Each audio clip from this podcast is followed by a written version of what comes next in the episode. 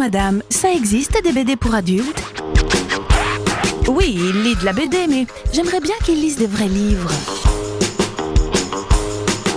Toutes les semaines, au moins une BD à lire, c'est Parlons BD sur Sun.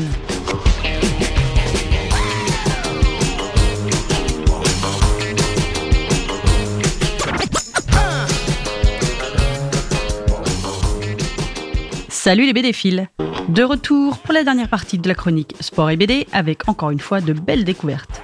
Le sport véhicule un sacré paquet de valeurs, plus ou moins respectées par les pratiquants d'ailleurs, mais la plupart du temps, on retrouve l'esprit de compétition, le dépassement de soi, le travail en équipe ou la résistance à la douleur. Et pour beaucoup de gens, le sport a été ou est aussi l'occasion de faire passer un message, surtout lors de grands événements ou quand le ou la sportive a une certaine notoriété. À l'image du très bon à maillot pour l'Algérie chez Dupuis, voire à la chronique du 10 mai 2021, les éditions Delcourt et surtout l'auteur Chris ont lancé la collection Coup de tête en 2020. Cette collection a pour but de retracer dans des one-shots des faits historiques liés au sport. Des histoires vraies d'amateurs qui, dans un contexte social ou politique, ont pratiqué un sport et fait passer un message. Il y a Croc Park, L'histoire de ce stade, qui a été le lieu d'un massacre à Dublin en 1920, où les membres de l'IRA ont exécuté 14 espions anglais. En 2007, dans ce même stade, un match de rugby Irlande-Angleterre a fait office de réconciliation officielle et sportive, montrant l'envie des deux nations d'enterrer le passé sans l'oublier. En même temps est sorti Jujitsu Fragette, qui, lui, raconte l'histoire d'Edith Garut. Au début du XXe siècle, cette Anglaise va former les Amazones, groupe de femmes gardes du corps qui vont apprendre à se défendre grâce au Jujitsu, sport toléré par les hommes pour les femmes car venant de peuples jugés inférieurs.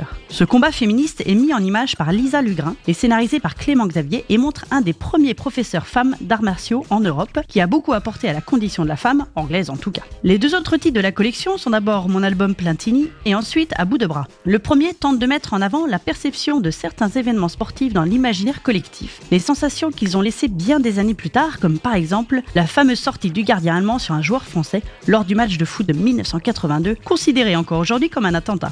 Dans le second titre, on nous raconte l'épopée de Louis et Michel Acariès, qui, dans le difficile contexte de la guerre d'Algérie, vont bousculer le monde de la boxe et devenir deux grands champions, soit en tant que boxeur, soit en tant qu'entraîneur. Pour le moment, il n'y a pas d'autres titres annoncés dans cette collection, mais d'autres éditeurs évidemment ont surfé sur le thème du sport militant, et notamment Marabule avec son titre Génération Point Levé. Sortie fin 2021, cette BD est scénarisée par Karim Nedjari, journaliste sportif, et dessinée par Chloé Célérien, qui a travaillé pas mal de temps pour la télévision. Les deux fans de sport ont décidé de dresser les portraits de 10 sportives et sportives qui, à un moment de leur carrière, ont été confrontés à une ou plusieurs injustices sociales et ont décidé de prendre parti en exerçant leur sport. Les injustices ont pu les toucher directement ou non, mais à chaque fois par un geste, une parole, un exploit sportif, il et elle ont su marquer cet instant et faire passer leur message. Parmi eux se trouve évidemment Tommy Smith et son point levé au JO de Mexico en 68, mais aussi Surya Bonali, rejeté pour sa couleur de peau, sa façon de patiner ou encore son côté écolo, avant-gardiste à l'époque. Il y a aussi l'histoire de Kon Hiyori, première femme sumotori dans une discipline où même fouler le tapis de combat est interdit aux pieds féminins. Mais aussi Megan Rapinoe, qui a défié ouvertement Trump lors notamment de la Coupe du Monde du foot. Sans s'arrêter aux époques, les auteurs ont choisi leurs champions et championnes en fonction de leur palmarès incroyable et de leur parcours souvent semé d'embûches, mais aussi et surtout en fonction de leur caractère de battant et leur altruisme parfois inattendu. En parlant de caractère fort et de soif de combat,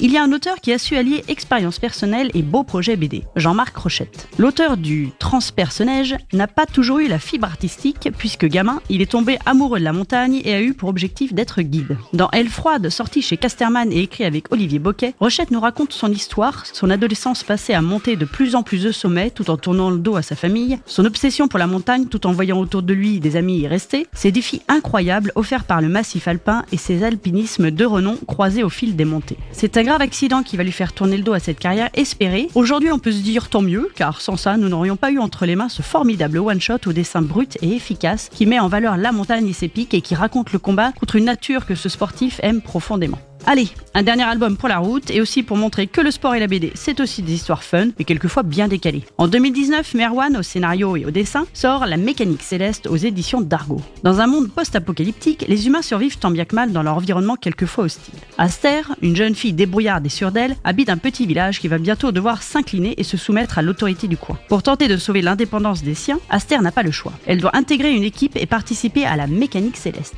Et qu'est-ce donc, me direz-vous? Eh bien, c'est tout simplement une énorme énorme balle aux prisonniers. Mais genre pour les gros tarés, et il faut pas avoir peur de perdre quelques dents et de se faire quelques fractures. Un tournoi est organisé et c'est comme ça que se décide l'avenir et la servitude des habitants dans cet univers. Bon, autant vous dire que la jeune femme va bien se démarquer et la BD va à 100 à l'heure quand les matchs commencent. Dans le ton, j'ai retrouvé un peu la folie du film Dodgeball, complètement débile, je vous le conseille. Un rythme soutenu, une histoire fun et mine de rien une belle partie de balle aux prisonniers comme on rêverait d'en faire. Excellent one shot.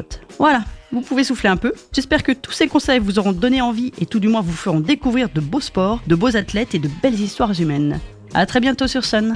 Parlons BD à réécouter en replay sur l'appli MySun.